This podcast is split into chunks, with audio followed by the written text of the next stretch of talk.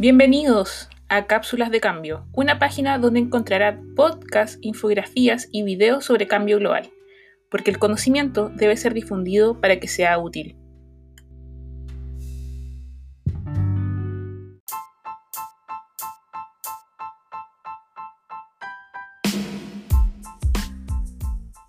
Las actividades humanas y sus efectos sobre el clima y el ambiente ha causado extinciones sin precedentes, así como la pérdida de biodiversidad y pone en peligro el mantenimiento de la vida en la Tierra. Las investigaciones sobre pérdida de especies, comunidades y hábitat han sido muy bien investigadas, documentadas y publicadas, pero para otros grupos, como los microorganismos, no han sido incluidos en estos contextos. Es por eso que en la cápsula de hoy les voy a hablar del artículo que se titula Científicos advierten a la humanidad. Microorganismos y cambio climático. Un trabajo realizado por Caviccioli y colaboradores, publicado en el año 2019 en la revista Nature.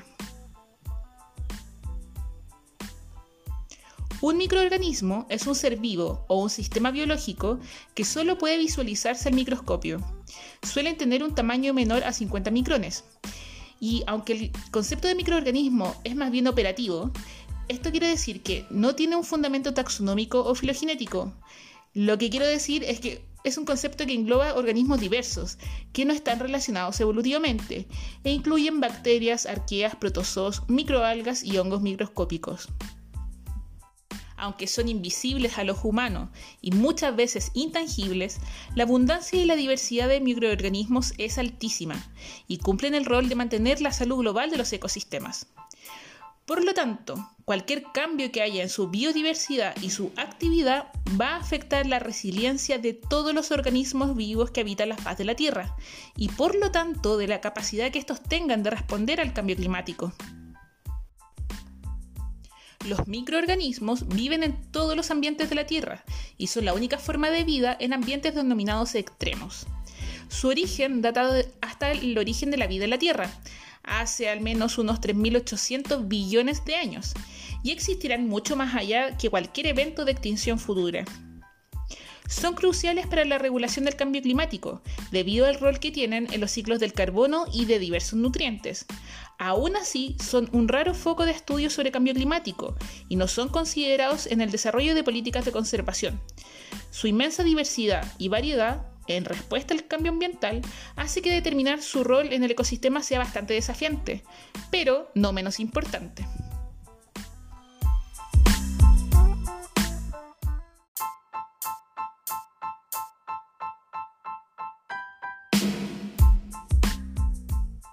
Microorganismos en el bioma marino. La relevancia general de los microorganismos para los ecosistemas oceánicos se puede apreciar a partir de su número y biomasa, tanto en la columna de agua como en el subsuelo. De hecho, el Censo de Vida Marina estima que cerca del 90% de la biomasa marina es microbiana. Y más allá de los números, los microorganismos marinos son claves en procesos ecosistémicos. Al fijar carbono y nitrógeno, remineralizar materia orgánica, formar la base de las redes tróficas y por lo tanto son la base de los ciclos globales de carbono y nutrientes. Y esto no es menor, ya que la deposición y fijación de carbono orgánico a sedimentos marinos es un mecanismo clave y de largo plazo para secuestrar el CO2 atmosférico. El impacto de las elevadas concentraciones de gases con efecto invernadero afectan la temperatura del océano, la acidificación, la estratificación, la mezcla y circulación, el suministro de nutrientes, la irradiación y los fenómenos meteorológicos extremos en ecosistemas marinos. Además del calentamiento global, los océanos se han acidificado desde los tiempos preindustriales.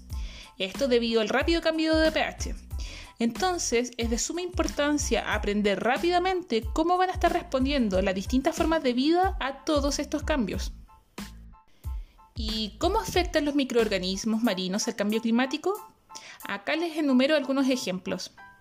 Por una parte, el fitoplancton marino genera la mitad de la fijación global de CO2 por medio de la fotosíntesis producen la mitad de la producción de oxígeno, a pesar de que son, el 1% de la biomasa en relación a las plantas.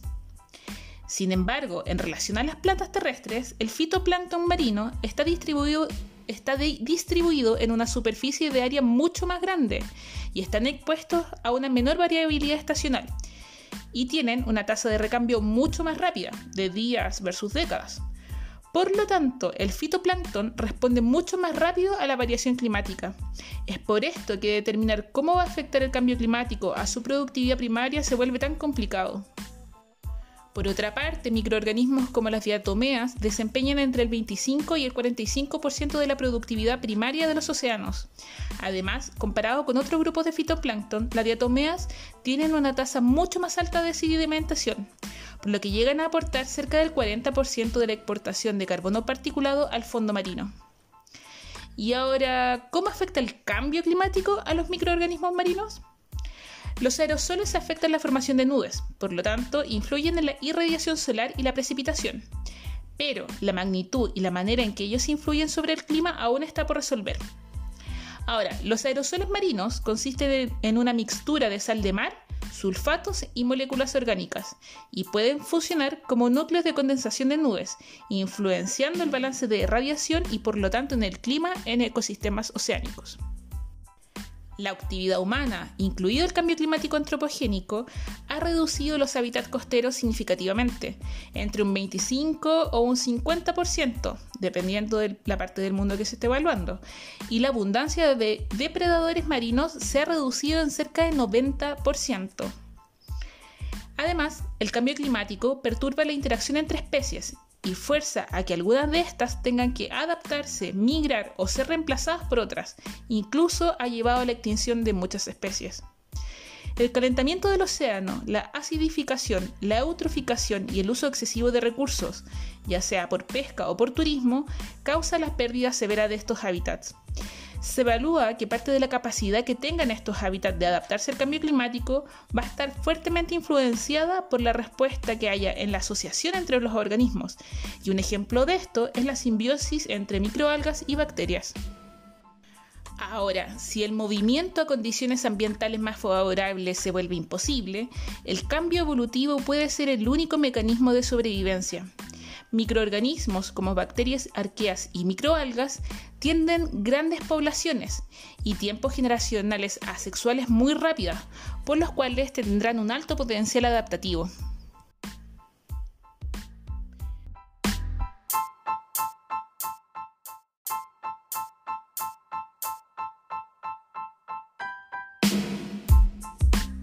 Microorganismos en el bioma terrestre hay 100 veces más biomasa terrestre que biomasa marina. Particularmente en los suelos almacenan cerca de 2.000 billones de toneladas de carbono orgánico. Aún así, el número total de microorganismos en ambientes terrestres es similar al número total de microorganismos en ambientes marinos. Los microorganismos del suelo regulan la cantidad de carbono orgánico que es almacenado y luego liberado a la atmósfera e influyen indirectamente en el almacenamiento de carbono en las plantas a través del suministro de macronutrientes que regulan la productividad, macronutrientes como nitrógeno y fósforo. El cambio climático influye directamente e indirectamente en las comunidades microbianas y sus funciones a través de varios factores interrelacionados como temperatura, precipitación, las propiedades del suelo y el input de las plantas. Además, los niveles más altos de CO2 en la atmósfera, debido al cambio climático, aumentan la productividad primaria y, por lo tanto, la hojarasca y la materia orgánica en el suelo del bosque. Esto conduce entonces a una mayor emisión de carbono debido a la degradación microbiana. Además, temperaturas más altas tienden a promover mayores tasas de decomposición de materia orgánica. Y aunque hay informes de acumulación de carbono debido al calentamiento del planeta, la mayoría de los informes describen la respuesta de la comunidad microbiana que resultan en la pérdida de carbono. Microorganismos y agricultura.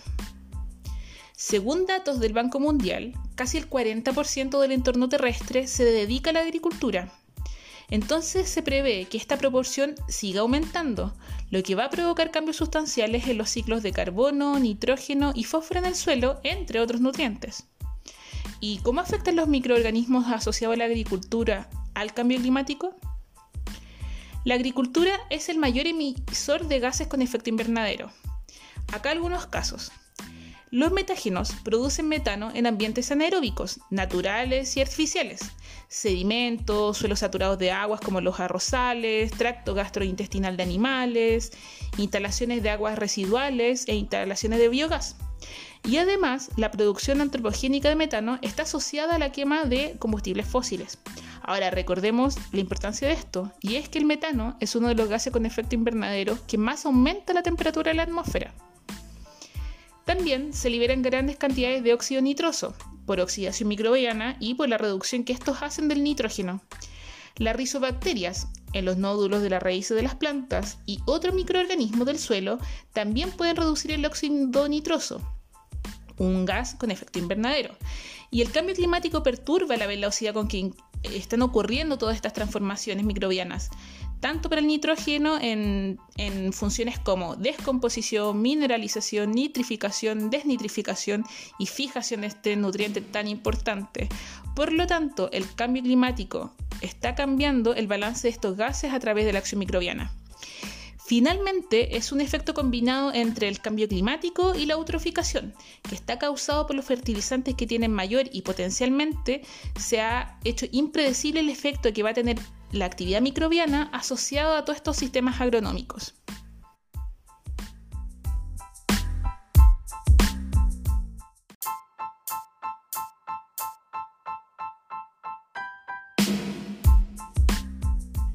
Microorganismos y enfermedades infecciosas. El cambio climático afecta la aparición y propagación de enfermedades, según diversos factores como los socioeconómicos, ambientales y específicos que hayan entre el patógeno y el huésped. Es entonces que comprender la propagación de las enfermedades y diseñar estrategias de control efectivas va a requerir el conocimiento previo de la ecología del patógeno, de sus vectores y de los huéspedes, y de la influencia que tengan factores ambientales sobre su dispersión. Los pics de prevalencia de enfermedades muchas veces coinciden con cambios estacionales o climáticos. En muchos casos esto coincide, por ejemplo, con los eventos climáticos del niño, el niño oscilación sur, también conocido como ENSO. En particular para ecosistemas marinos, en algunas especies, por ejemplo de coral, el calentamiento de los océanos puede alterar alterar el microbioma, lo que va a estar entonces alterando el equilibrio entre huésped y simbionte. Esto va a cambiar los mecanismos defensivos de los corales y va a hacer que haya en cambio la ruta de ciclos de nutrientes que van a poder contribuir al blanqueamiento y a las enfermedades de estas especies. A su vez, la acidificación de los océanos también puede causar directamente el daño tisular de organismos como los peces, lo que va a estar contribuyendo entonces a debilitar su sistema inmunológico, creando oportunidades ideales para la invasión microbiana. Ahora, en el ecosistema terrestre. La extinción de los bosques, que puede estar causada por sequía y por estrés por calor, se va a ver muy agravada por patógenos.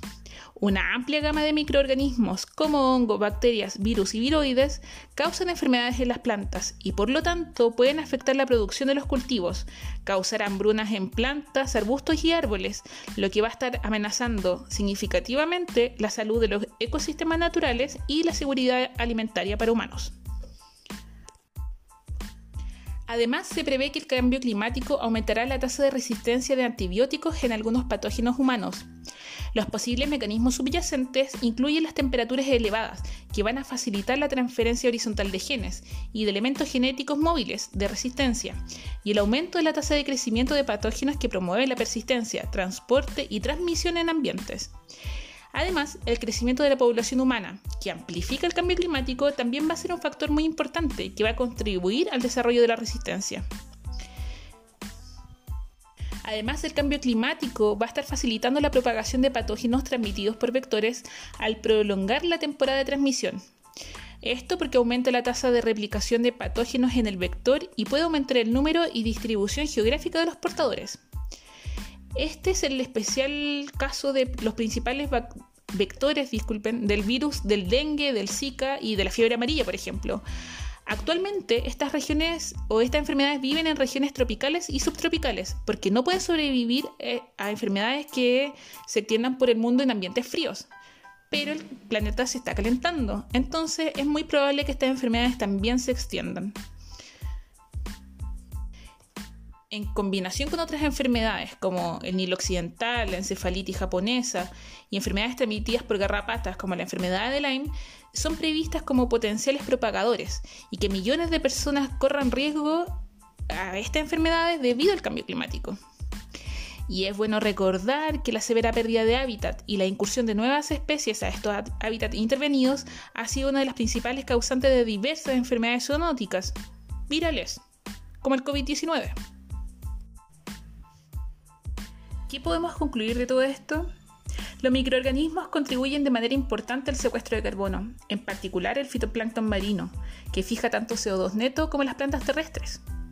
La actividad humana afecta directamente a los microorganismos, incluyendo las emisiones de gases con efecto invernadero, la contaminación, como la eutroficación, por ejemplo, la agricultura y el crecimiento de la población. Los microorganismos también ofrecen importantes oportunidades para poder remediar problemas causados por el hombre, mediante la mejora de resultados agrícolas, la producción de biocombustibles y la remediación a muchos problemas de contaminación. Este grupo tan diverso, invisible y muchas veces desconocido es la base de muchos de los procesos bases entre nutrientes, gases y minerales en todo el planeta. Aunque es difícil saber la relación entre los microorganismos y el cambio climático, creo que no debemos quitarle su importancia.